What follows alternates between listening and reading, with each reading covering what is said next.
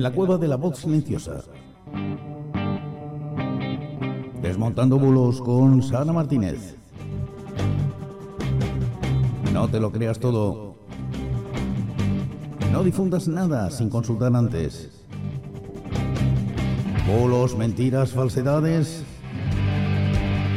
Sara Martínez los desmonta para ti. No te lo pierdas. Desmontando bulos con Sara Martínez en la cueva de la voz silenciosa.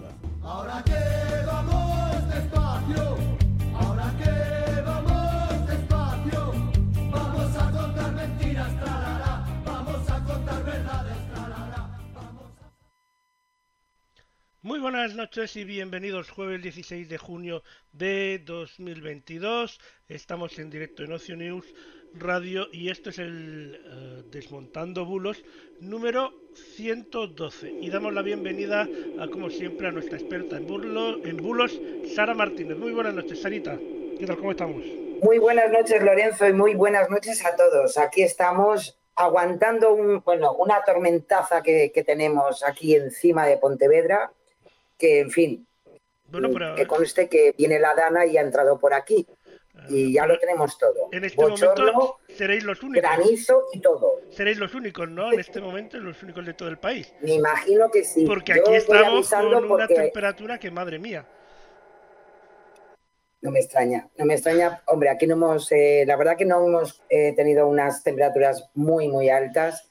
Ya sabéis que estamos en el noroeste, siempre está más tranquilito en cuanto al calor, pero aún así, pues hombre, hemos tenido temperaturas más altas de lo normal para el tiempo que estamos, que aún ni se ha terminado el cole, ni hemos entrado directamente en el verano como, Como oficialmente tenía que ser.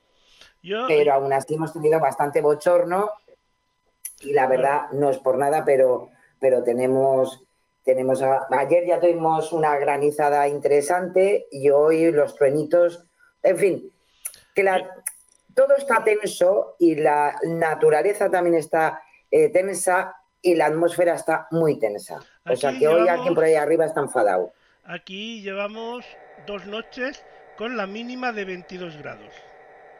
Ay, Jesucito. Pero bueno, eso es mía. normal en verano, o sea, es, es normal en julio y agosto, como tú has dicho, es un poquito más Claro. adelantado a lo que viene siendo habitual, y eso lo noto en una cosa, y es que cuando hace estos episodios de, de temperaturas extremas en verano, que es normal aquí, al menos eh, aquí en las islas, Claro. en julio y agosto, normalmente cuando corre el aire lo notas calentorro. Y la diferencia en esta ocasión es que, al menos cuando corre un poco el aire, que no corre todo el rato, ahora mismo no se mueve ni una hoja, pero cuando corre un poco el aire se nota un poquito más fresquito. Al menos alivia un poco. Esa es la diferencia que Algo noto. algo, Sí, sí, sí. algo Pero, es algo. Pero de todas maneras, Madre mía. llevo toda la tarde medio dormitando por todos los rincones de la casa y ya verás tú cómo será terminar el programa, irme a la cama y parecer un búho. También te lo digo, porque es que de día te mueres de calor y te entra sueño y por la noche no puedes dormir del calor que hace. O sea, bueno. del calor que hace, efectivamente. Eso es lo, eso yo es lo que he hecho de menos, entre comillas, desde que me vine de mi querida Valencia a mi Sí. querida Pontevedra. Y la verdad que sí que es cierto, ¿eh? Esos, esos, esas noches de verano que no puedes descansar, que te pones de un lado, calientas todo, sudas de ese lado para el otro lado y, y luego te da la O sea, el otro día se me ocurrió, tengo que mirar a ver si venden, porque para humanos no sé si lo venden, pero para perritos venden estas como mantas eh, refrigerantes que tú le pones el Sí. y el perro duerme encima y, y, y- y lo notan frío. Tengo que mirar a ver si venden eso para humanos. De verdad, o sea, Para humanos. eh, se me ocurrió ayer por la noche. No sé qué estaba viendo y dije, hostia, estaba, eh, estaba en la cama y dije, hostia, eh, eso para humanos tiene que ser la hostia. No sé, Imagínate que se la tienes a- a- al perrete que tienes en casa. Bueno, se la quitas. Lo que pasa es que normalmente la de perrito no te basta para ti, porque son pequeñitas, tienen Claro. dos, tres palmos. Pero bueno, con dos, Pobrecillo. no sé, no sé. Ya, ya, ya veremos. Podemos arreglarlo así. Sí, sí, sí, sí, pero bueno. Va, Hay que estudiarlo, Lorenzo. Hay que Hay que estudiarlo. estudiarlo, y si no se vende no ya sé, hay buen negocio, ¿eh? Yo, quien, me copie la idea, lo sabré. Te voy a, con- Totalmente. te voy a contar un smishing nuevo. No, no es de aquí de España, pero llegará, ya sabes que ¿No? todo llega. En este caso es Todo, eh, un phishing de manual de eh, por email que nos llegó a los correos de aquí. Eh, eh, casualmente llegaron los dos el mismo día a la misma cuenta de email. Eh, uno simulando ser una factura de eh, Norton, que es un antivirus, y el otro de mm, no sé qué. Y en ambos, además de tener el correo electrónico del remitente que termina en gmail.com, que ya hemos dicho muchas veces que es cierto que algunas empresas usan correo gmail.com, pero es muy poco profesional y menos, por ejemplo, el de Norton. Lo que más me ha llamado la atención, ¿sabes qué es? Primero de todo, que no tenían enlaces, ¿vale? No te llevaban una web maliciosa, no, no. Lo, lo único que tenían ambos son y que te hacían referencia es que si no estabas de acuerdo con la factura y tal, llamases a un número de teléfono. Y el enlace Mm. para llamar al número de teléfono, que supongo que después ahí, a través del teléfono, es cuando te intentan, pues, timar de todas las maneras.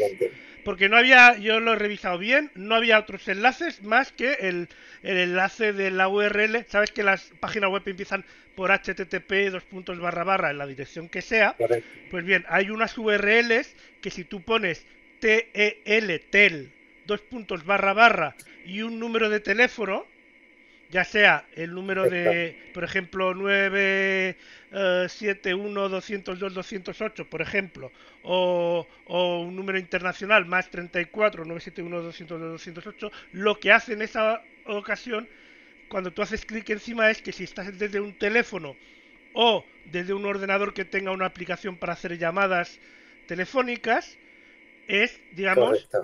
decirte quieres llamar y, haz- y facilitarte, Claro. digamos, para hacer la llamada. Entonces yo creo que por ahí después es cuando viene el timo, cuando tú llamas y te intentan tangar, pues, o bien porque sea un número Pues de tarificación especial, o bien porque intentan pedir Que lo hay, los que datos. los hay. O sea, sabemos Sí, que, sí. que ese tipo de estafas existen todos los días. Hay que tener O, o que te pidan los datos cuidado. para confirmar que no quieres pagar la factura y la acabas pagando. Que también podría ser. Exactamente. Así que ya sabéis, eso de Madre momento mía. no está en inglés y ha entrado por, por correo corporativo. Ya sabes que como yo tengo empresas aquí en. España y en Reino Unido, pues a veces me entran cosas de, de Reino Unido y me habrá entrado por, por el tema de Reino Unido. Pero ojo que en breve ya verás como veremos la versión española, seguro. Seguro, seguro, porque además ya sabéis que este tipo de cosas, eh, además eh, son vuelcos que hacen eh, eh, para, para ver quién pica y desaparecen y, y luego se van por, por, por, por otras opciones. Por eso a la policía le, siempre eh, nos comentan eh, dentro de lo que es el departamento de ciberdelitos lo difícil que es el seguimiento de estas ciberestafas. Una cosa Y, buena claro. de decir, que eh, Gmail, en este caso, o bueno, el, el correo, eh, el servicio para empresas de Google, para ser más exactos, pero bueno, que se usa con la base de Gmail, de Gmail, eh, los clasificó directamente como spam. Yo los saqué de spam a Bien. posta para poder traerlos aquí, para poder explicarlo. O sea, que, que, que ya, Es así decir- como entraron, ya, ya te enciende todas las alarmas. O debería. Sí, porque de entrada, si es una, una factura que, que pueda ser calificada de spam es porque ha tenido ese, ese correo electrónico, ha tenido muchos envíos. O sea, mal, Pues ya, mal, lo mal lo tenemos. tenemos. Sí, sí. No, además después si te fijas, pues eh, realmente no usan ni tu nombre en lo que es el correo electrónico, aparte del cuando ves la dirección de donde a, a qué correo lo han enviado, que, que lo puedes Claro. ver, pero aparte de eso en ningún momento ni, ni hacen referencia ni a tu nombre, ni al correo, ni dirección, ningún dato tuyo. Madre mía. O sea, es como mucho- eh, lo máximo que ponía, estimado cliente, y ya está. Y, O sea, no, no sí, posiblemente es lo que dices tú, ¿eh? Posiblemente el engaño viene, pues claro, tú ves, eh, te crees que te, te- te quieren eh, eh, adjudicar una factura de un servicio y claro, dices, voy a llamar y ahí tenemos el peligro. Claro. Además, en este caso, seguro, seguro. lo curioso es que entraron por el mismo email los dos correos muy Claro. similares, con distinta variante pero muy similares, pues todavía llaman más la atención. Claro, claro. Con remitentes diferentes, eso sí, ¿eh? O sea, ese email debe estar en Ya alguna ves. base de datos, que es un email público que está en la página web, tampoco se han matado mucho, Claro. pero debe estar en alguna base de datos que habrán comprado estos timadores, que eso se hace, y, y, y bueno, pues justamente habrá coincidido o que pertenecen, bueno, no sé cómo, pero habrá coincidido en el, en el tiempo o lo que sea Claro. para los dos emails. Así que ya sabéis, atentos. Desgraciadamente, este tipo, bueno, aún el otro día comentábamos, Lorenzo, eh, el- la estafa precisamente era, mm, si no, si no me equivoco, era además ahí en Mallorca, el ayuntamiento, ¿no? Por Bizum. Efecti- eh, la estafa Era no, no era por no era por Bizum, pero sí, bueno, eh, hubo hace poco, eh, le estafaron 300.000 euros y en este caso Sí. fue peor porque después hubo, hubo otra más, similar al Ayuntamiento de Barcelona, que y que eh, falsificaron, porque bueno, las para quien no lo sepa, en las instituciones públicas eh, no es tan fácil cuando tú empresa ofrece servicios a una institución pública española, no es tan fácil como llamar y decirle, oye, que he cambiado el mail. Tienes que presentar un justificante de que has cambiado, digo, Para el cambio no, de perdón, datos, efectivamente. el- sí, la, sí, cuenta, sí, sí. la cuenta bancaria y tal. Pues se ve que em, los timadores falsificaron este documento del cambio de, de cuenta y consiguieron engañar era un al cambio de cuenta, efectivamente. Sí, consiguieron sí, sí, sí. engañar al ayuntamiento haciéndole creer que la empresa proveedora había había cambiado de entidad bancaria y las facturas en vez de pagárselas Exacto. al legítimo a la empresa legítima que eran 300.000 euros entre una cosa y la otra se estaban pagando en una cuenta de pues de los timadores y si eso le pasa a un Ya ves. ayuntamiento que llevan con certificados y no sé qué y, y comprobaciones electrónicas, que ya veo yo que muy seguros tampoco deben ser esas comprobaciones que hacen, pues, Te lo digo yo. pues imagínate 300.000 euros. Pero bueno, Madre que mía. por cierto, una estafa Imagínate el, similar, el departamento de intervención, Mima, de ese ayuntamiento, bueno, eh, y estamos hablando vaya. de un ayuntamiento relativamente grande, de los grandes de España. No estamos hablando de un ayuntamiento de un pueblo de, de 100 habitantes o 300 habitantes. O sea, A lo hablando- mejor igual, en uno, en uno pequeñito hubiera sido más fácil, porque claro, los servicios también están mucho más controlados. Pero ¿sabes lo y mejor de todo, Sara? Suministradores también, ¿no? que, que, tre- que unas tres o cuatro semanas antes se había destapado una estafa idéntica al Ayuntamiento de Barcelona. Genial. Lo que pasa que en este caso Genial, era, creo, que era, creo que era un poco menos de dinero, porque la empresa proveedora debía ofrecer menos servicios, no sé, eran como 200.000, pero, pero se ve que no es el único ayuntamiento que ha caído, o sea que eh, ayuntamientos anda con cuidado, que algo falla. Que son nuestros dineros también. Algo falla. Dios, Sí, sí, porque después- por, a ver, que, por- que hay una gran posibilidad de pillar a los que hagan esto, porque al fin y al cabo, a la cuenta que van, tiene que tener un titular. Y sabrán quién- Claro. de quién es, porque no se va a una cuenta de las Bahamas, tiene que ser una cuenta en España. eh, po- porque la administración solo trabaja con cuentas españolas o europeas como mucho.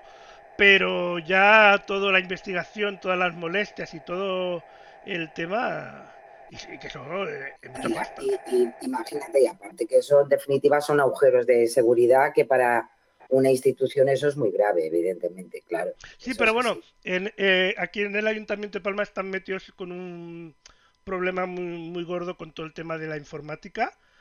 Eh, sucedió que había una empresa hasta, no sé exactamente, hasta hace, justo antes de la pandemia, digamos que era la que gestionaba el sistema informático del ayuntamiento.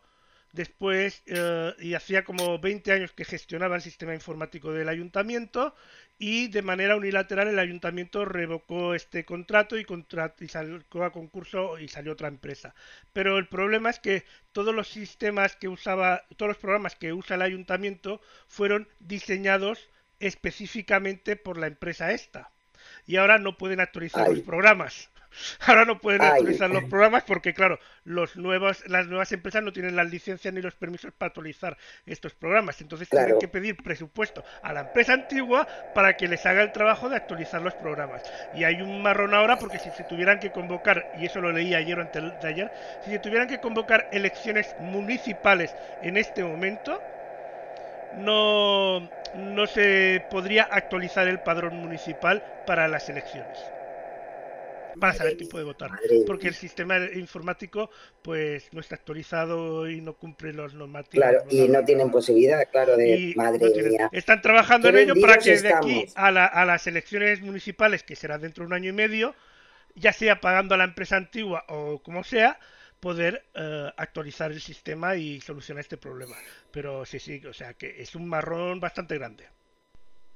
Pues bastante importante, ¿eh? Pero eso también pasa por hacer y aquí es un tirón de orejas, porque, vale, que igual la otra empresa lleva muchos años, lo que sea, pero por hacer las cosas unilateralmente y no respetar la finalización del contrato. Porque si no, si hubieran esperado de la finalización del contrato y todas esas cosas, pues posiblemente hubieran quedado en buenos términos el ayuntamiento con la empresa, con la otra empresa. Claro, y además, y, y además me imagino que en el contrato bueno, me imagino que, habría una serie de condiciones. De cláusulas de que para, actualizar el sistema, un sistema nuevo, lo que sea, y ahora está toda la administración con un sistema informático pues de que llevan cuatro años sin poder actualizarlo. El Windows sí, pero los programas que usan no.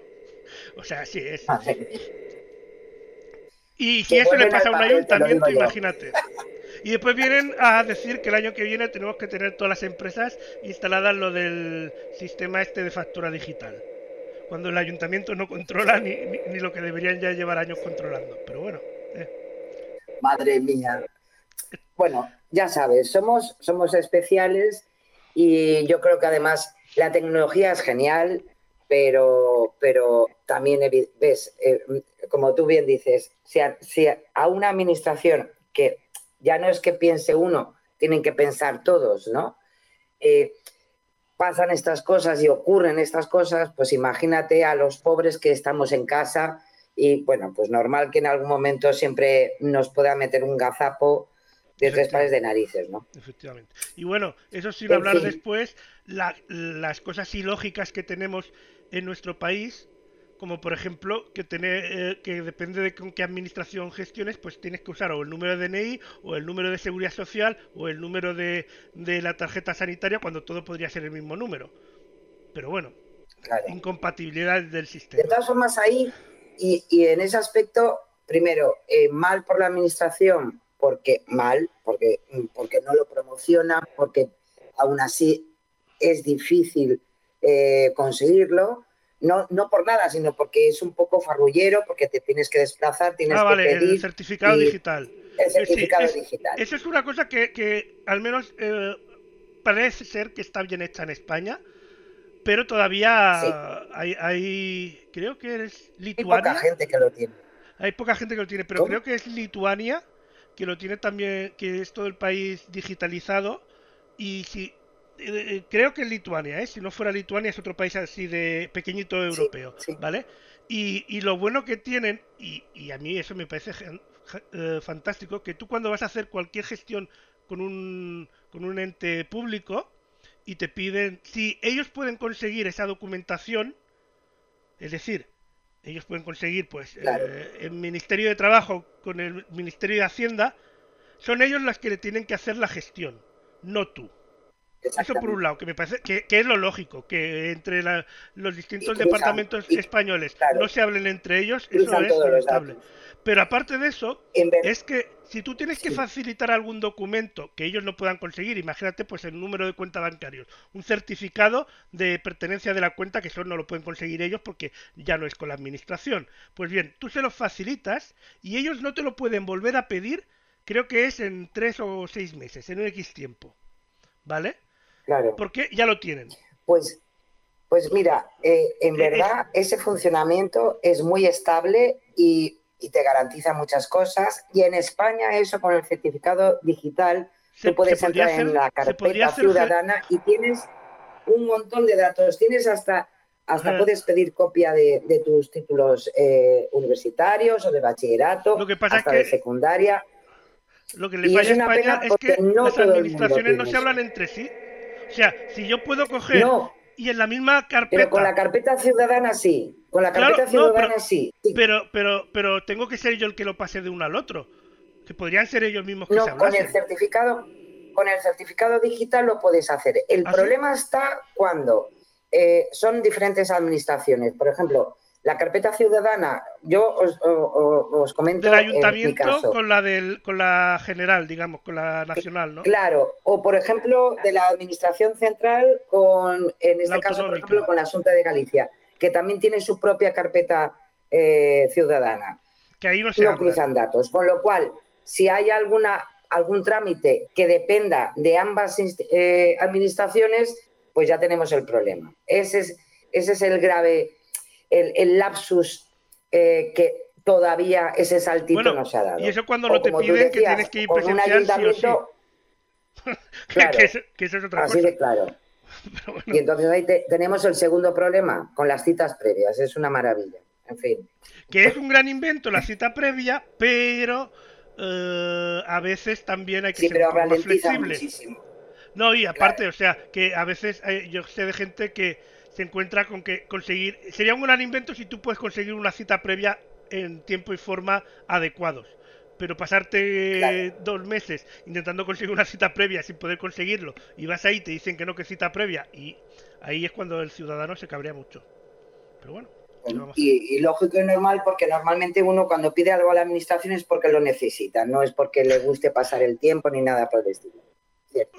Sí, supongo que sí, sí. Porque no, no me veo yo. Hombre, ahora en verano igual, si te vas allá a las oficinas tendrán aire acondicionado y tal. Igual, Bueno, eso, lo- eso, eso, eso ha sido la declaración eh, de, un, de un consejero en la, en la Comunidad Autónoma de Madrid que, que bueno, que no, que no hace falta ponerse tan malos ni tan en esto con el calor, porque siempre puedes ir o a un centro comercial, ¿no? claro. o hasta a una iglesia. ¿Eh? O sea, eso Bueno, son las justificaciones. A ver, La- las iglesias la son que fresquitas, pero yo, yo no sé en la comunidad de Madrid, sé. pero aquí en Mallorca la mayoría no tienen aire acondicionado. Suelen ser fresquitas No. por la manera que están hechas, pero no- la mayoría no tienen Efe- aire acondicionado. Efectivamente. Y como sean de nueva obra, olvídate. No, esa ya, O sea olvídate, no. olvídate. Pero bueno, vamos a los bulos que si no nos ponemos tú y yo aquí a chascarrear y no llegamos después al vídeo final. Vamos, creo Pues que hablar de un poquito ahí- de elecciones, ¿no? En Andalucía, que están liados Sí, todavía. sí, sí, porque ya sabéis, eh, el domingo eh, tienen los andaluces esa estupenda eh, cita con las urnas, que esperemos que, en fin, mm, sea un día tranquilo y sosegado, que no pase mucho calor y que ejerzan su derecho a votar o no votar. En definitiva, como siempre se dice en estos casos, es la fiesta democrática y donde cada uno pues tiene la opción de mejorar eh, lo que crea con, eh, más, más interesante para su tierra y en este caso para los, los andaluces y andaluzas. Así que tenemos un poquito también para ese tiempo de reflexión que todavía queda hasta el domingo. Yo, yo Pero vamos a empezar primero. Yo aquí quiero una cosa. Sí, Eh, si tú tienes derecho a voto, pues bien porque vivas en Andalucía o por el motivo que sea estás fuera, pero tienes derecho a voto y no vas a votar, después no, no, no te quejes de lo que salga. claro. Si vas a votar y no te gusta, pues mira, mala tarde, no la gente no opina como tú. Pero si no has ni ido a votar, mm, pues igual si hubieran votado todos los que no han ido, hubiese salido otra cosa. Claro, No sé. Por eso el miedo que hay en que haya una abstención importante, con todo lo que se opone. Claro, los, vamos a ver, los, los partidos políticos lo ven desde sus elementos eh, más, eh, em, pues, más hacia su interés, ¿no? Y por Claro. lo que, en definitiva, cómo funciona la Lidón, que es lo que, es lo que al final eh, eso significan esos votos, cómo se traduce en escaños o en diputados, pues evidentemente el- el- la forma que tenemos hoy por hoy pues es para que la gente, la sociedad evidentemente vote, porque es mucho más representativo. Cuanta más abstención hay, menos representativo es y claro, de alguna manera desvían muchísimo las opciones de unos y de otros. Por eso a veces eh, ocurren esas cosas de que con una diferencia muy poca de, de- de votos entre una formación política y otra, pues uno consigue bastantes más eh, escaños que, que la otra. Y, y a veces no lo entendemos, pero todo se debe entender de esa manera. Yo lo que. Así que yo sí- respeto muchísimo lo que, lo que cada uno quiera hacer, pero como tú bien dices, Lorenzo, cuando uno no toma parte de las decisiones, es muy difícil luego creerse las críticas de ellos mismos, ¿sabes? y, a mí lo que me hace mucha gracia es que todos los partidos, pero todos, siempre dicen lo mismo. Si no, eh, los de mi cuando hay poca, eh, poca participación, los de mi ideología se quedan en casa. Que no quiere decir eso, en realidad. Porque, porque, porque si lo dicen todos, no es así. Además, ha quedado demostrado en, los diferentes lugares. Lo que pasa es que eh, cuesta saber o, representar realmente la opinión de la gente si la gente no la da. Que en este caso es metiendo el papelito en la urna que a lo mejor es elegir el, el, el, el, menos malo de todos los malos. A lo mejor es la opción, porque a lo mejor es lo que a ti te parece, pero al menos elige al menos malo. Claro.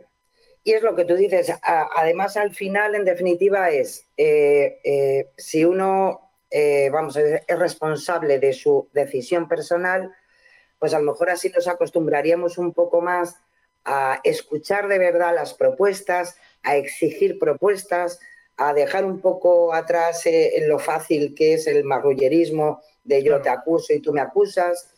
Y, a, lo mejor igual así maduraban nuestros políticos, chicos. Aparte que, lo que voy a decir ahora te sirve tanto para estas como para cualquier elecciones. Ahora en estas creo que son cinco o seis partidos, eh, digamos, principales, pero recordemos que aparte de los partidos principales grandes, hay normalmente partidos pequeños que siempre nos dicen que es tirar el voto. Pero, por ejemplo, eh, ¿qué pasó con, creo que era eh, Teruel Existe, por ejemplo, que un partido que no era nada y sacó representación a nivel nacional. O sea, si de repente un montón de gente dice yo no quiero votar a ninguno de estos seis y votó al mismo partido pequeño, ese partido ocupará el puesto de uno de los grandes. Después lo harán bien o no, eso ya es otra cosa, porque todos tocan poder, todos los partidos que tocan poder después se deshinchan. Pero es lo que hay. No, y pasó, eh, acuérdate, pasó en las de Castilla y León con Soria Existe, o sea que ellos al final han conseguido también su representación. Eh, bien, eh, la verdad que a nivel nacional, como se está viendo lo que son las, las elecciones andaluzas, no se le está dando ninguna cobertura a estas eh, candidaturas que son eh, desde el ámbito más, más, más rural y, a lo mejor pues ah, también se produce alguna sorpresa, ¿eh? O sea que... ¿Sabes lo que yo he echado de menos en estas elecciones? ¿Sabes lo que yo he echado de menos? Cuando hubo las de, las de Castilla y León, todos los candidatos estuvieron con vacas, ovejas, con la fauna local, vamos. Y ahora no he visto a ninguno con los guiris detrás, borrachos, de ahí de fiesta y tal viendo la, giralda y todas esas cosas. Vamos con la fauna local. Pero bueno, igual, bueno, ya, empieza a haber guiris por ahí, ya, empieza... Si fuera así en agosto, seguro. Pero bueno, ¿qué bulos se han movido esta semana? pues, pues bastantes, como, bastantes como siempre. Vamos a empezar con uno de estos que a mí siempre me enferman mucho porque tienen ese sesgo, ¿no? Eh, eh, xenófobo, porque eh, se ha hecho viral un vídeo donde se ve la agresión de un hombre a una mujer, una dependiente de una tienda, junto con el logo del gobierno español. Y un audio superpuesto de unas declaraciones que se le atribuyen a Teresa Rodríguez, en las que se le oye decir, por favor, no les llamemos menas, que eso lo ha dicho, sí que es verdad, es, esas palabras sí que las ha dicho alguna vez de la candidata de, por de, Más Andalucía. También es normal que te, que, te, confundas con los nombres porque como se cambian el nombre cada 10 minutos. Ya te lo digo. cada, mes. Tal cual. Estas imágenes además se difunden con fotos superpuestas con personas como Susana Griso, Fernando Grande Marlasca, con Pedro Sánchez. Es decir, todas relacionadas con la inmigración en España, tanto en el ámbito político como el periodístico. ¿Qué ocurre? Bueno, pues que en verdad en la esquina inferior de ese vídeo, eh, eh, donde se, evidentemente, pues bueno, se le relaciona eh, ese, ese ataque de un hombre a una dependienta con menores migrantes no acompañados, mm, si lo, hacemos una búsqueda inversa, podemos ver algunas capturas donde nos dan ya una, fecha mm, que ya por lo menos ya no, ya no coincide con la semana de hoy, sino en concreto con el 4 de junio de 2022. Y en concreto nos encontramos con informaciones de la eh, cadena estadounidense, la Fox, que muestran esos segmentos del vídeo de la agresión y hablan con la supuesta víctima. Claro, ¿qué ocurre? Que en esa información eh, eh, de la cadena norteamericana la ubican esta agresión en la ciudad de Phoenix, en Estados Unidos.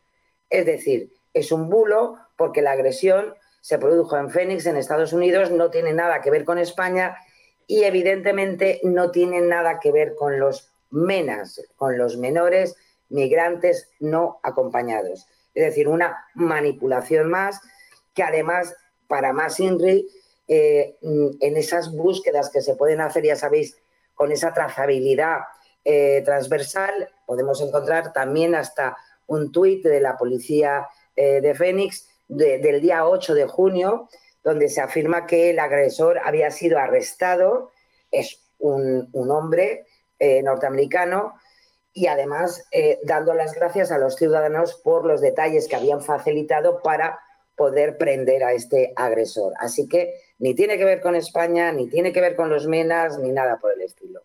Y desgraciadamente es un, un bulo que se ha hecho bastante viral dentro además del ámbito, sabéis que eh, Twitter siempre cuando hay elecciones pues se mueve muchísimo y desgraciadamente pues ya se ha movido por el ámbito de los debates políticos que se han producido durante este tiempo con la campaña electoral andaluza. Así que es lo que hay. Pues es lo que hay. Vamos al siguiente y eh, pues algo, algo que además, eh, esto, esto vuelve siempre. En el momento que hay cambios de, eh, temperatura o porque de repente nos llega un, proceso meteorológico un poco anormal, pues entonces siempre eh, volvemos a encontrarnos con este estupendo bulo. circula además muy fácilmente en redes sociales porque al final todos picamos y lo compartimos es un artículo publicado el 25 de febrero de 2001 en el, suplemento, de, Crónica de El Mundo, que se titulaba 2020 El Mediterráneo sin playas. Claro. Eh, según este texto, el Grupo Intergubernamental sobre Cambio eh, Climático, el IPCC, eh, que es una organización de meteorología mundial, habría pronosticado que en 2020 ya no quedaría rastro de muchas de las playas bañadas por el Mediterráneo y el Atlántico. Pero ¿qué ocurre? Que como pasa muchas veces, se coge un titular que luego te vas al texto y no tiene nada que ver con la titulación, que lo único que hay, en este caso ha intentado es eh, conseguir que la gente quiera leer lo que pone ahí. El IPCC, en sus eh, previsiones ya en 2001, eh, no dice en ningún caso que hacia el 2020 eh, el nivel del agua subiría hasta cubrir todas las playas del Mediterráneo y del Atlántico. Además, el periodista que publicó eh, este artículo en su momento, mirad que nos vamos a 2001, pues reconoció al mismo verificador, a maldita.es, que el informe del IPCC no previó que las playas desaparecieran en 2020, pero sí las previsiones del IPCC, como lo sabemos muy bien, sí que lleva hablando ya en diferentes informes que el aumento del nivel del mar sí que se está cumpliendo, pero hombre, tanto para que desaparezcan las playas, pues no. Así que a pesar de esta ola de calor, a pesar de que se ha hecho viral eh, esta, a partir de, una, de un reportaje realizado en 2001 de, de esos informes del IPCC, pues hombre, es toda una exageración que sirve genial eh, para precisamente bulos como este que se hayan hecho virales pues en estas noches tan tropicales que desgraciadamente estamos, estamos pasando a nivel general todos, ¿no? Así que lo dicho, el, el medio ambiente no está muy bien, pero por el momento podemos decir que las playas no van a desaparecer. El mar sí que está subiendo su nivel, pero en fin, es lo que tenemos.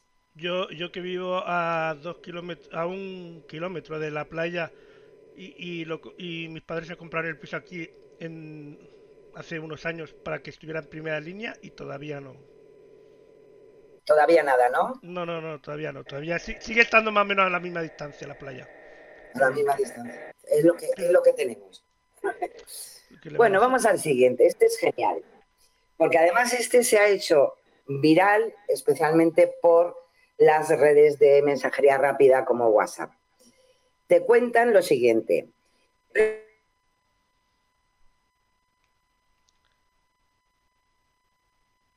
Em, Sara, hola.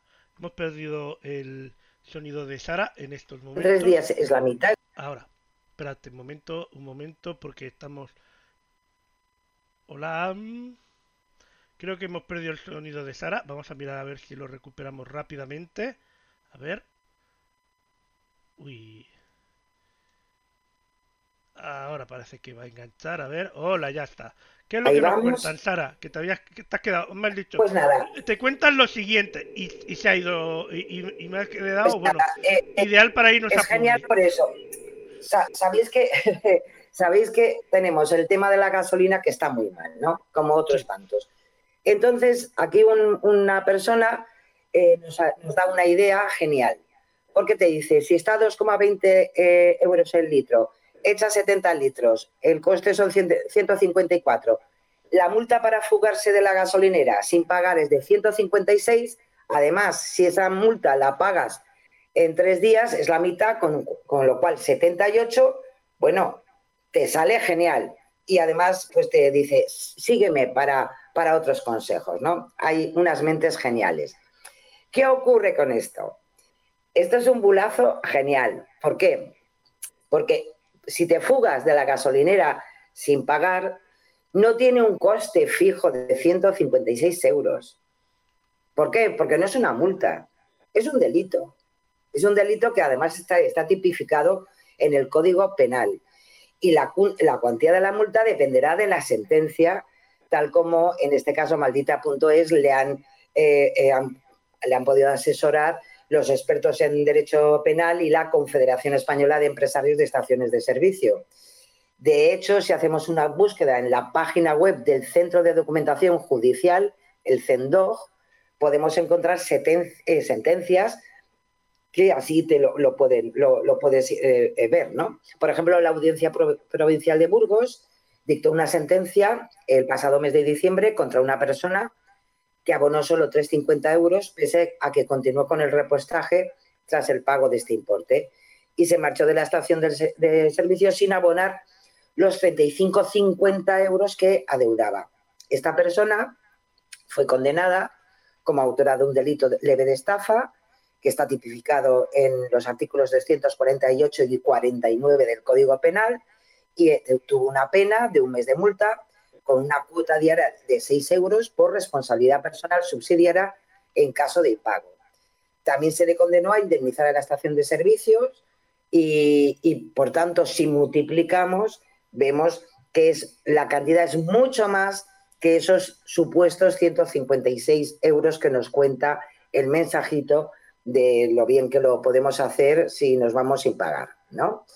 Eh, Maldita.es eh, eh, se puso también en contacto con el catedrático en Derecho Penal de la Universitat Oberta de Cataluña, eh, el, do- el doctor eh, Tamarit, y eh, como bien explicó, la pena sería una multa de entre uno y tres meses, tanto en la estafa como en el hurto, que pueden ser las dos modalidades. Y la condena es superior si se reincide. Tanto es así que puede terminar, como podemos imaginar, que cuando se repite un, un- un- un delito como este, la pena pasa a ser de prisión, con lo cual el resultado va a ser un poco dificilito. ¿eh? Bueno, pero ahí, Así ahí que, en aunque nos te den- ahorran mucho de gasolina, ¿eh? Es- Eso sí, si es lo que uno quiere, es, bueno, te ahorras en gasolina, en comida, y como está todo, la verdad. Pero bueno, y seguro que tiene aire acondicionado. Pues, eh, pues igual, ¿eh? Igual. Además te puedes llevar la tele y siempre puedes pasar eh, lo mejor posible ese tiempo. Pero lo dicho, no es una, para más una solución muy asequible, ¿eh? O sea que Y además a mí me, me, ha hecho muchísima gracia esto porque además te dice, sígueme que te voy a dar más consejos. Es genial, ¿eh? Si todos son como este, vamos apañados, vaya. Sí, síguenos para más consejos en todos los podcasts y en la radio y en todos los sitios, que te daremos más para consejos fiarse. como este. Vamos bueno, a ver qué pasa no. con Dropbox. Pues sí, porque ese ha sido un, un, mensaje esta semana de la Oficina de Seguridad del Internauta, de la OSI, que siempre también los tenemos eh, en contacto por, porque normalmente nos alertan de este tipo de, de inseguridades en, la, en, en, Internet, en este caso con una campaña de correos electrónicos fraudulentos que suplantan a la plataforma de almacenamiento en línea, el Dropbox, que posiblemente todos eh, conocéis. ¿Y por qué? Pues porque gracias a, esta, a, esta, a estos correos electrónicos, pues bueno, tenemos el caso del phishing de esta semana. En este caso no es una empresa, no es un banco, no, lo, tenemos en casa, el, en concreto en nuestro sistema. Gracias al mensaje que intenta que hagamos clic con la excusa de visualizar un documento que otro usuario ha compartido con nosotros, llamado carta de renuncia.pdf, pues gracias a eso te redirigen a una web que suplanta a Dropbox y la supuesta web de, Dropbox nos pedirá que introduzca, introduzcamos perdón, nuestras credenciales de acceso. Si caemos en el fraude, introducimos nuestras claves de acceso, los ciberdelincuentes eh, la tienen, como alerta la OSI, y por tanto pueden tener a su disposición todo lo que tengamos almacenado en Dropbox, con todo lo que puede acarrear. A, lo mejor hay personas que no lo utilizan mucho, pero otras personas, eh, lo que es el, almacenamiento de Dropbox, pues tienen muchas cosas que pueden ser desde recibos de tu banco a tus eh, documentos personales, etcétera. Eh, de forma adicional, además, mmm, sí que nos aconseja la OSI como ejemplo de, de, de más que nada para tener en cuenta eh, normalmente con este tipo de intentos de phishing, y este no, no, iba a ser menos, el correo que nos manda es eh, dropbox.com.ng, que no coincide con el dominio original de Dropbox. Eh, por eso, en estos casos, como siempre decimos aquí, Lorenzo, porque son los consejos que siempre nos dan los que saben de todo esto, es que, que nos aseguremos eh, especialmente esas web eh, que nos dicen que, que, tengamos que clicar, pues no nos cuesta nada comprobar que en tal caso sea la web oficial del susodicho, porque posiblemente es la mejor forma de darte cuenta de que a lo mejor pues igual no son ellos, ¿no? Y entonces Pero es un aquí... intento de, de estafa o en este caso de phishing. Los dos trucos que voy a dar yo aquí, el primero, en todas estas webs y en, y en, todas las que se puedan, no todas lo permiten, activar la verificación en dos pasos. Uh, Exacto. Aparte de la verificación en dos pasos, ahora se está poniendo muy funcional, muy de moda esto, que es una especie de USB. Este está destrozado, pero bueno. Uh, este USB uh, no contiene nada en sí dentro, solo que cuando vas a iniciar sesión, lo metes en el ordenador, tocas la, el botoncito que tiene y te identifica. Viene con un, una serie de generador de claves para que nos lo imaginemos, ¿vale? Y te identifica a ti. Y no puedes iniciar sesión a no ser que tengas este. Puedes asociar varios, ¿vale? Y aparte de eso, la otra opción, en el caso de... Eso ya lo permite Google y, y muchas empresas. ¿eh? Esto, esto prácticamente, posiblemente sea una de las opciones eh, que más se usarán en breve.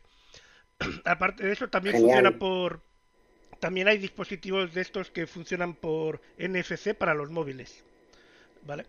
Y uh, oh. aparte de eso, en el caso de almacenamiento uh -huh. online, uh, normalmente estos programas suelen tener su propio programa de. O sea, estos servicios suelen tener su propio programa que te puedes instalar en el ordenador y tener o bien una carpeta o una especie de disco duro virtual donde tienes acceso a todo ese contenido y las notificaciones normalmente de lo que comparten contigo o dejan de compartir lo recibes directamente además de, de por correo a través de este programa directamente y así nos permite también tener un poquito más de seguridad y control sobre lo que comparten con Genial. nosotros. Así que Genial. cada programa, no nos vamos a meter más cómo funciona cada programa, porque cada programa de estos es un mundo, pero ese es el resumen rápido de los dos tips que podemos Pues, decir. La verdad que genial, porque además en definitiva, pues ves, hombre, yo me imagino que como todo, ¿no? Eh, se va evolucionando eh, con todas las opciones de, de mejora, ¿no? Y, pero aún así, pues efectivamente, eh, que, que se lo pongamos difícil, pero que también nosotros estemos atentos a esas cosas, ¿eh? A ver. O sea que muy bien, muy bien. A ver, si de manera electrónica timan a los ayuntamientos y roban hasta el Banco digo. de España, a ver, si nos quieren joder, pero al menos ponerlo complicado, no es lo mismo tener, Un tener a poquito, pie claro. plano que tener una reja puesta en casa si vivimos en un bajo, que no tenerla puesto. Digo Pues es yo. lo mismo. Pues es lo mismo. Vamos al siguiente. Bueno, pues si nos vamos eh, con, con- Además, es un bulo que eh, se ha repetido eh, eh, durante mucho tiempo y que sigue R que R, y eh, especialmente cuando, eh, cuando empiezan a haber eh, movimientos eh, especialmente ideológicos, en, en- este caso en España, sobre ciertas cosas, siempre aparece esta pseudoinformación Digo pseudoinformación porque al final es un bulazo como una catedral. Es un mensaje que se ha hecho viral nuevamente, donde se afirma que los 47 jue- jueces que integran el Pleno del Tribunal con sede en Estrasburgo, el Tribunal Europeo, ya sabéis, que han aprobado por unanimidad una sentencia que establece textualmente que no existe el derecho al matrimonio homosexual. Según esa publicación, este Tribunal Europeo ha dictaminado que la noción de familia solo incluye el concepto tradicional de matrimonio, que es la unión de un hombre y una mujer, así como que no se debe imponer a los gobiernos la obligación de abrir el matrimonio a las personas del mismo sexo. Lo dicho, este contenido lleva circulando desde 2016. Eh, se ha vuelto a viralizar durante estas últimas eh, semanas en redes sociales. Sabéis que eh, han habido además elecciones eh, en Francia. Tenemos aquí también movimientos a nivel de, de- de las elecciones tanto autonómicas de Castilla y León como ahora en Andalucía. Y se juega con estos contenidos. ¿Qué pasa? Que este mensaje no responde a la realidad de una sentencia eh, que sí que efectivamente se produjo una resolución judicial emitida en 2006, en 2016, perdón, eh, por el Tribunal de Estrasburgo con el caso Chapin y Chapertier eh, contra Francia. En, en realidad, el Tribunal Europeo solo sanciona violaciones del Convenio Europeo de Derechos Humanos, no anula matrimonios homosexuales y por eso la sentencia se basa en que eh, ellos no pueden decirle a un Estado si eh, eh, permite o no las uniones matrimoniales entre personas del mismo sexo. Y por eso, mm, claro, ¿qué ocurre? Este caso de dos hombres, que eran dos hombres franceses, Stephen Chapin y Bertrand Chapertier, eh, ¿qué ocurre? Que en Francia, en el 2007, le anularon su matrimonio eh, por, parte de la justicia francesa, al no ser legal en aquel momento en Francia la unión entre personas del mismo sexo. Y lo único que hizo en el 2016 el Tribunal de Estrasburgo es recordar que eh, ante ese litigio los estados son libres de no otorgar el derecho de matrimonio eh, a, parejas homosexuales, pero que ellos no se pueden pronun- pronunciar sobre eh, el derecho que tienen eh, las personas de casarse o no casarse, sean del mismo sexo o diferente. En verdad, esto es un contenido que evidentemente no, no, no, se, no se basa en una realidad y de paso hay que decir que cuando se emitió por el Tribunal Europeo este veredicto, en Francia ya era legal el matrimonio homosexual, en concreto de- desde 2013, con lo cual verdaderamente la sentencia y lo que dijo el Tribunal eh, Europeo verdaderamente no sirvió absolutamente para nada, porque al final Francia tenía su, su, ley para eh, cambiar esa tradición del matrimonio entre hombres y mujeres para, evidentemente, legalizar eh, la institución matrimonial dentro del ámbito mucho más amplio. Con lo cual, cuando volvamos a ver este tipo de contenidos, por favor, vámonos a los datos. Desde 2003 Francia eh, tiene también su matrimonio, eh, su posibilidad o su derecho al matrimonio homosexual, que el Tribunal Europeo, de, eh, Europeo mm, en ningún caso dijo que era ilegal y lo único que dijo es que ellos no podían, evidentemente, obligar a un país a, eh, mm, eh, de alguna manera, pues darle posibilidad y autoridad para, para, para dar a entender que ese, ese país no tiene una ley y, por tanto, tendrá su derecho a, a le- legislar o no. Pero eso es lo que hay. En ningún caso, no hay ninguna, ninguna sentencia del Tribunal Europeo que diga eso. Pero bueno, es una vez más. eh, posiblemente estoy convencida que volverá a ser vir- viral en cualquier momento que vuelva a haber pues campañas electorales donde se habla de, de estas cosas y volveremos a las mismas. Y especialmente por redes sociales volverán a atiborrarnos con eh, informaciones que no tienen nada que ver con la realidad y evidentemente pues están manipuladas, ¿no? Pues vaya, vaya, vaya. Y hace mucho tiempo, aunque no hablemos de ello, o no se hable tanto ahora de ello, pero sigue estando la guerra de Ucrania y el siguiente bulo va sobre ello. Sí. Pues sí, porque además este lo traído, sabéis que la semana pasada también eh, hablábamos de, eh, de, ese, Observatorio Europeo de Medios Digitales, el EDMO, donde están eh, actuando semanalmente con muchas informaciones respecto a cosas como lo que se recoge en este bulo. En, en- concreto, eh, se ha hecho viral que hay un, hay un texto con unas imágenes. En, en concreto, en el texto se dice que en Praga, la República Checa, en el centro de Europa, centros comerciales pusieron un letrero en el que se prohíbe la entrada a residentes ucranianos.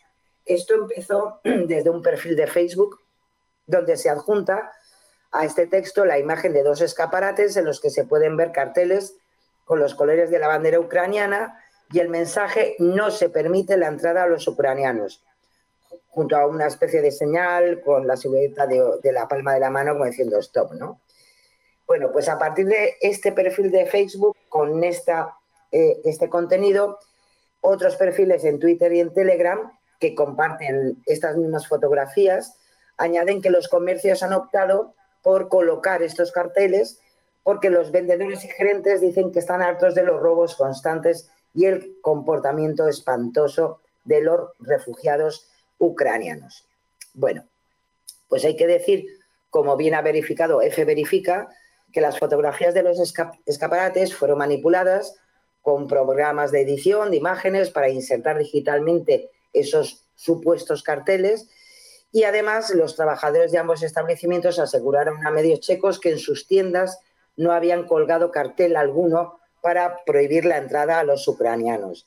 F Verifica también ha comprobado que esa eh, manipulación de las instantáneas de las imágenes eh, era, era así porque con el Imagine eh, Verification Assistant se puede, te puede permitir demostrar cómo los carteles fueron añadidos a las fotografías. Y mm, las imágenes, eh, eh, ¿qué ocurre? Claro, uno al final eh, tira del hilo y, y puedes ver que esas imágenes y ese contexto eh, pues tiene su inicio, como siempre os digo, desde canales de Telegram, que es donde al final es la cocina de un montón de información, pero también la cocina de muchos bulos. Y en concreto, pues esto se cocinó desde canales de Telegram prorrusos, conocidos por difundir desinformación sobre Ucrania, en los que se aseguraba que en Praga pues habían tenido bastantes problemas de inseguridad y que habían robos constantes por parte de, de ucranianos. En fin, toda una odisea para dar a entender que los, al final que los, los refugiados pues son mala gente. Eh, lo peor de todo esto es que eh, esta, esta, eh, este contenido llegó a ser publicado durante la mañana del mismo día, eh, eh, el día 6, por el diario checo Praga Morning, ¿eh? citando a su vez a otros medios y que, bueno, pues que de alguna manera estaba ocurriendo esto. ¿Qué ocurre? muy mal por parte del, del diario, porque evidentemente era mentira, y lo tuvieron, lo bueno de todo esto es que efectivamente tuvieron que, que esa publicación la tuvieron que retirar porque hicieron lo que tenían que haber hecho desde el principio, irse a esas tiendas y comprobar si verdaderamente esos tenderos, esos gerentes de esas tiendas, pues estaban quejando de eso y lo más importante, ver si en esas tiendas estaban esos carteles. Y como lo hicieron después, pues vieron que efectivamente, pues que era mentira. Es algo que eh, se ha denunciado en, en, redes sociales por parte, como os decía, del Observatorio Europeo de Medios Digitales y alerta nuevamente del aumento de la desinformación sobre refugiados ucranianos en Europa. Y que es muy peligroso porque puede afectar negativamente a la empatía de los europeos por la población civil, fuera ya de, que uno esté más o menos de acuerdo con lo que desgraciadamente está ocurriendo en Ucrania con Rusia, pero que en tal caso lo que no puede ser es el ataque, el ataque a esa población civil que ha tenido que huir de la guerra y no creo que haya sido por su gusto, ¿no?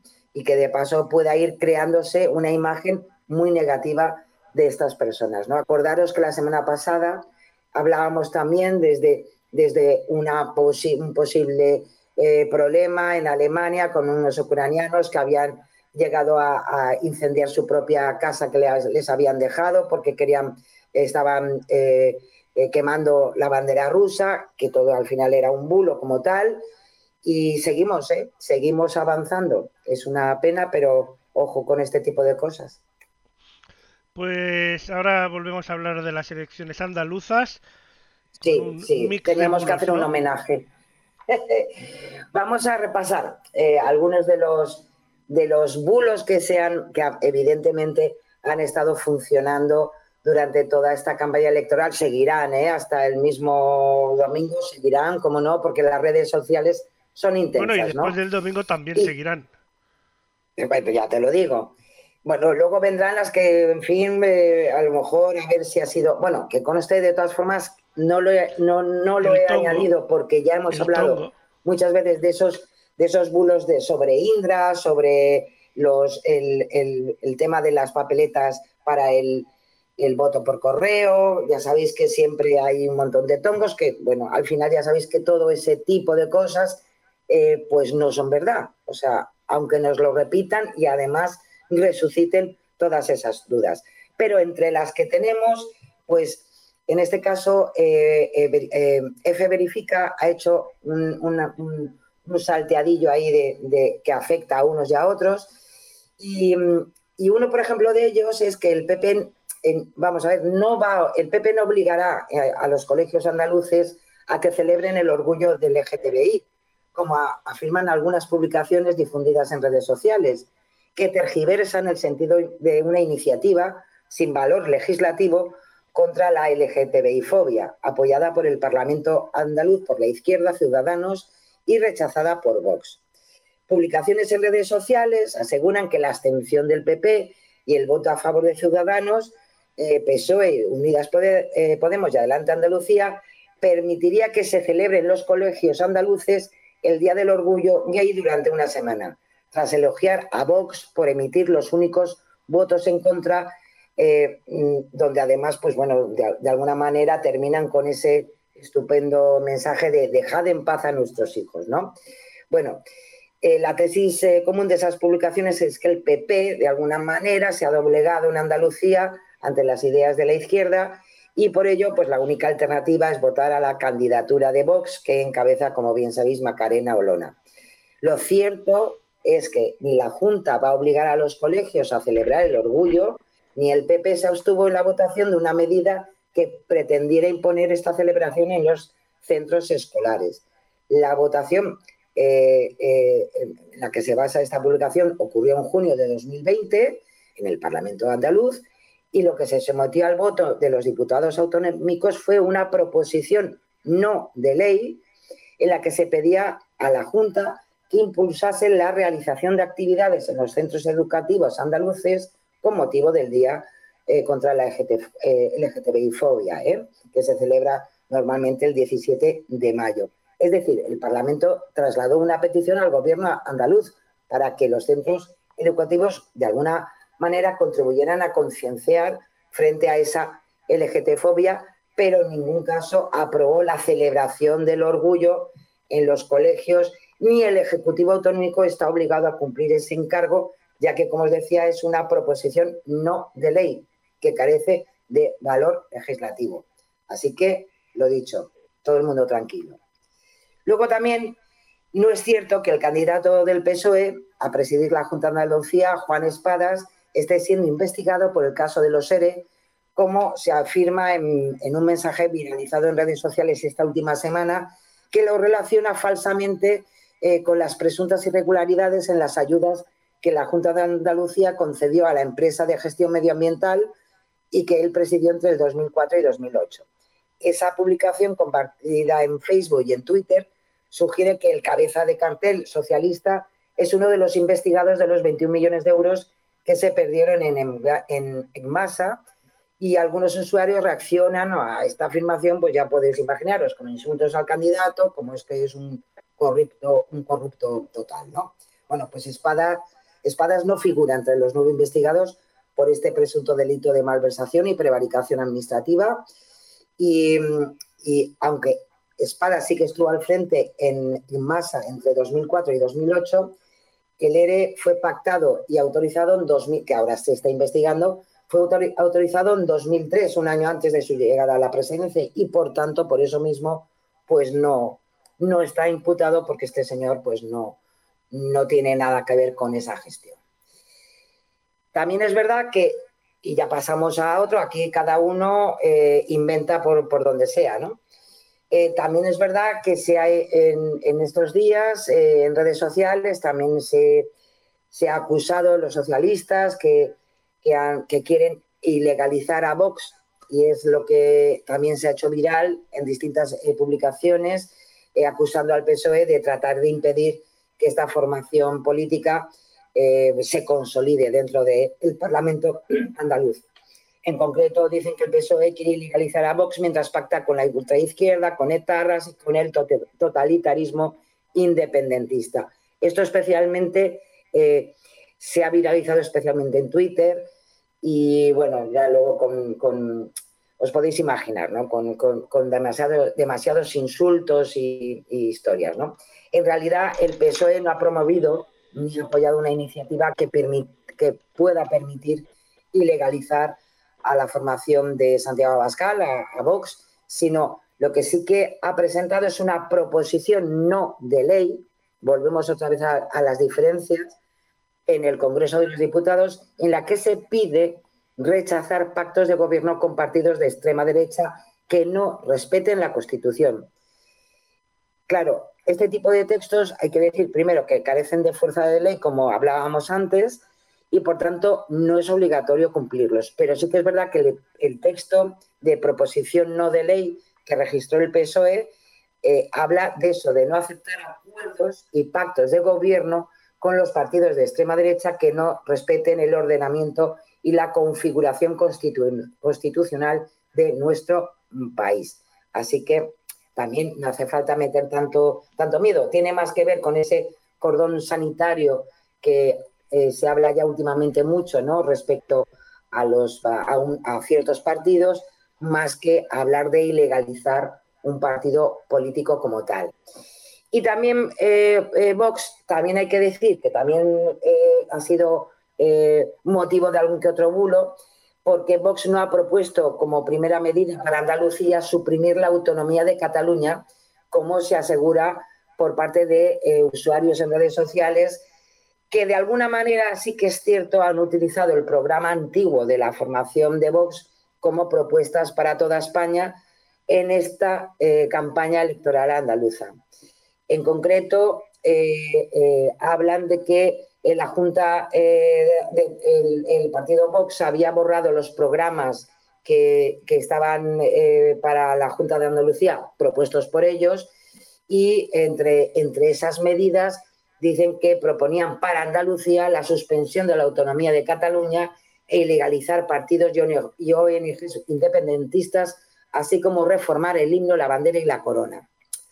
Pues hay que decir que no, que evidentemente eso era el primer, las cosas como son, sí que es cierto que cuando eh, en, en 2018 eh, presentó el partido Vox eh, por parte de Santiago Abascal en aquel Palacio de Vista Alegre, nos acordaremos todos porque luego fue cuando teníamos ahí, eh, en fin, es cuando cogió importancia este partido, sí que es verdad que en ese programa, en ese inicial programa electoral, sí que hablaban de no de, de, cualquier, de, cualquier manera, sino que efectivamente ellos iban a, suspender la autonomía catalana, pero era por el problema del independentismo. En ningún caso en el programa electoral de Vox para la Junta de Andalucía, en ningún punto eh, eh, recoge esta propuesta, porque en tal caso poco le iba a importar, digo yo, a los andaluces si, si se suprimía la autonomía catalana o no, digo yo, no sé, no sé que es importante,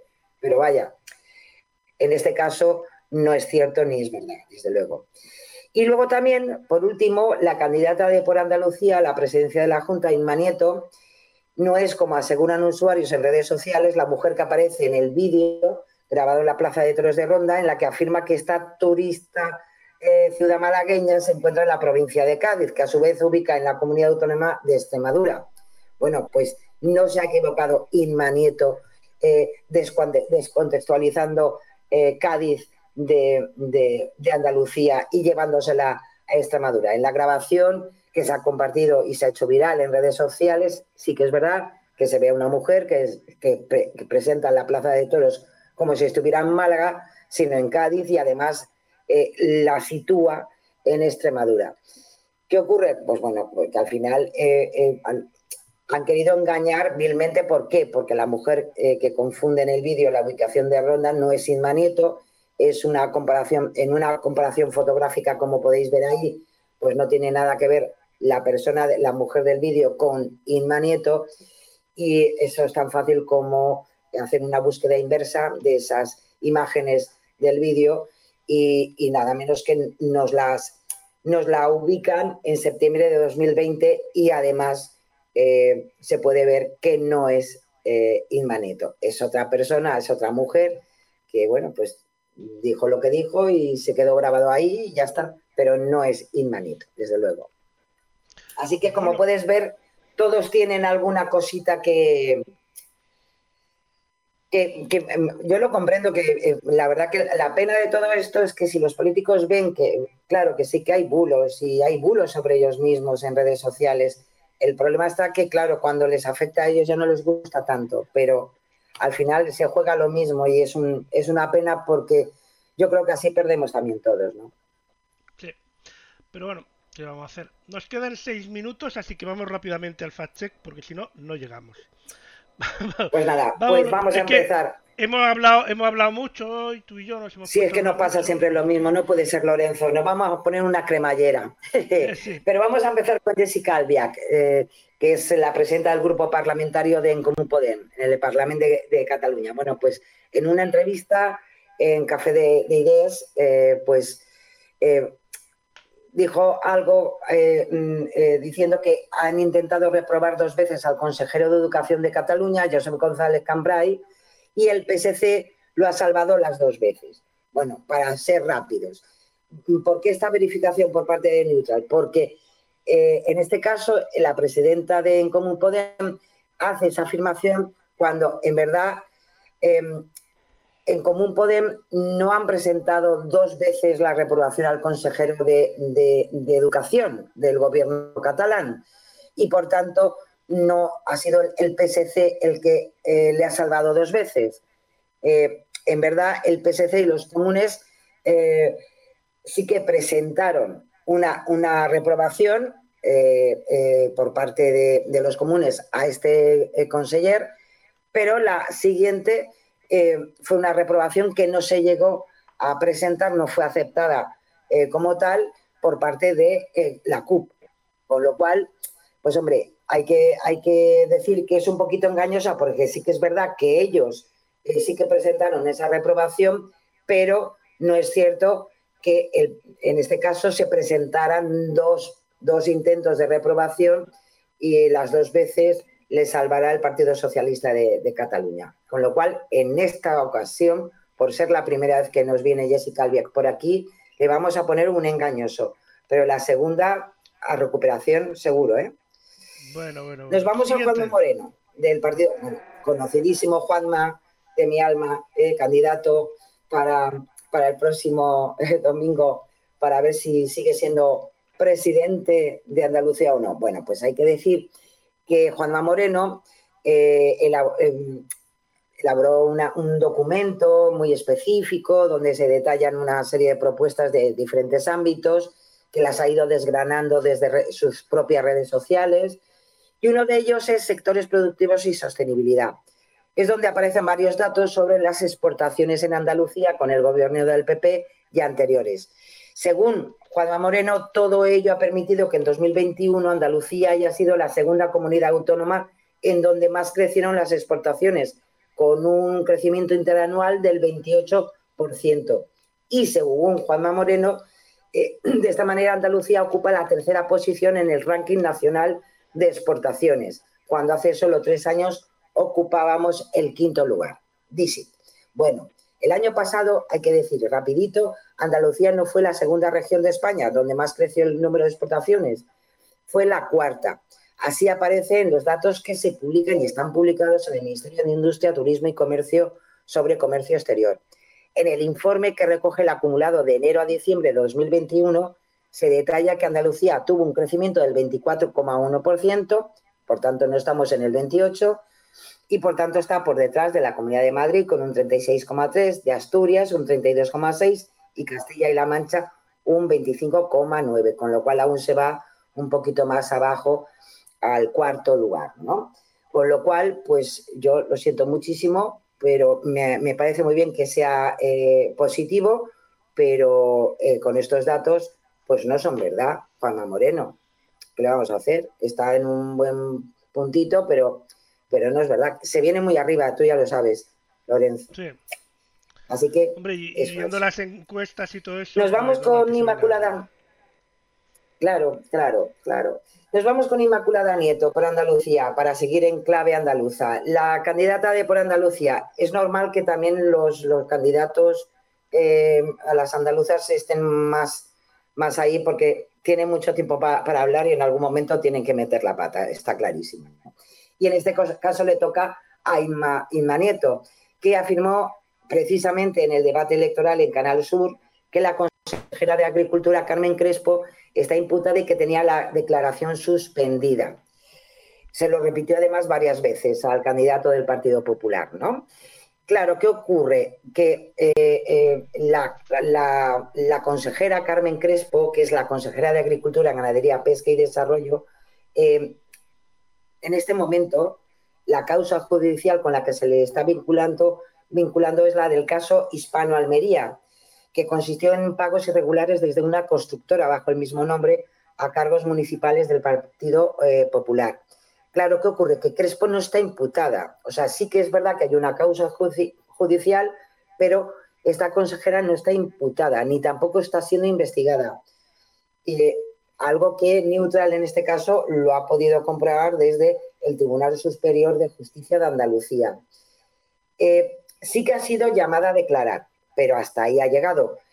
¿Qué es lo que ocurre? Que, eh, como bien dicen fuentes del Tribunal Superior de Justicia de Andalucía, en, un primer momento se le ha citado para declarar, pero no se descarta eh, que a lo mejor pues pueda, pueda ser llamada, pero Acordaros que entonces, como está forada, tendría que pasar de, una, de, un ámbito judicial eh, provincial al Tribunal Superior de Justicia. Y es algo que no se ha producido, con lo cual ni es verdad que esté imputada, ni tampoco, tampoco es cierto que su declaración esté suspendida.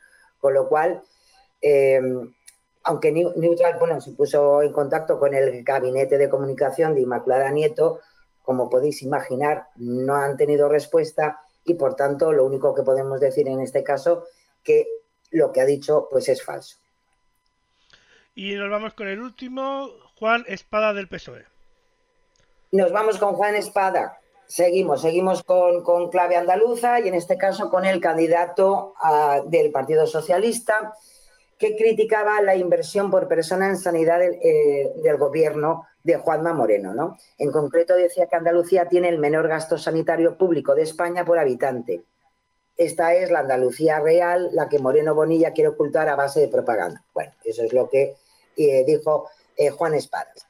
Claro, hay que decir que en 2020 Andalucía sí fue la comunidad autónoma en la que menos inversión sanitaria per cápita hubo, con un total de 1.398 euros por habitante, como indica eh, eh, de alguna manera los datos no un poco eh, trabajados ¿no? por parte del candidato socialista.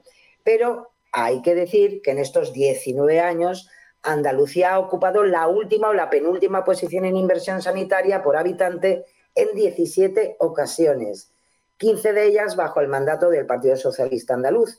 Es decir, la tendencia venía ya de antes de la llegada del gobierno del Partido Popular y Ciudadanos. Neutral nuevamente se puso en contacto, en este caso, con el gabinete de prensa del PSOE y por el momento tampoco han tenido, han tenido suerte y no les han respondido. Hay que decir que desde 2002 hasta el 2020, que es el último año que tenemos datos eh, con, confrontados eh, por parte de Sanidad, Andalucía ha ocupado las últimas posiciones en cuanto a inversión en sanidad por habitante. Solo en 2008 se alejó ligeramente de ser la que menos gasto dedicaba a esta partida y ocupó el puesto 13 de las 17 comunidades autónomas. ¿eh? Sin embargo, tanto los años anteriores como los posteriores comenzó a estar entre las dos primeras regiones con menos inversión y nos vamos así pues casi eh, hasta 2020. ¿Eh? Y, y, claro, y hay que, hay que destacar especialmente pues eso, que solamente ha mejorado un poquito en 2002, 2003, 2005, 2006 y 2010. Y eso sí, todas ellas solo por detrás de la Comunidad de Madrid. Con lo cual, pues hombre, vamos a ver, no es una mentirijilla mm, como tal, no es algo falso de toda falsedad, pero sí que tiene unas connotaciones que no son mm, reales. Es decir, no es porque el Partido Popular haya estado gobernando hasta ahora, sino desgraciadamente en Andalucía hay un problema de inversión en sanidad muy importante, posiblemente porque es la comunidad autónoma más numerosa en habitantes y por tanto la inversión tendría que ser mucho más, mucho más interesante para los servicios de los andaluces y las andaluzas. Así que le vamos a dejar un engañoso por esta vez, porque ha querido ser muy, muy pillín. ¿eh? Ha querido ver eh, la, la paja en el ojo ajeno y ellos también, desde su partido, han tenido competencias para poder mejorar esa situación. Bueno, pues nos quedamos sin tiempo. Un día más se queda descolgado lo último que teníamos. A ver si la semana que viene podemos ver esa obra de arte que, que, que lleva dos días ahí en el cajón. Muchas gracias, Sara. Buenas eh, semanas. Que vaya todo muy bien. Y el próximo día ya va a ser la revela Claro de San que Juan, sí. que ya estaremos en verano, aunque parezca que llevamos un mes en verano. Sí, parece que, parece que ha venido con adelanto eh, y la verdad que cualquiera va, va dentro de una semana a celebrar que ha venido el verano, por Dios. que tengáis de verdad una estupenda semana. No os perdáis el domingo eh, los diferentes especiales que, que se van a realizar, evidentemente, con las elecciones andaluzas. Y seguro que el jueves, eh, Lorenzo, tenemos un montón de cosas que, bueno, que comentar sobre todo lo que habrá ocurrido ya en ese momento. Así que nada, se- que seáis muy felices, que es lo importante, y feliz semana a todos. Como siempre, un, pla- un placer, Lorenzo, se os quiere. Adiós, vecinos. Chao. Besiños.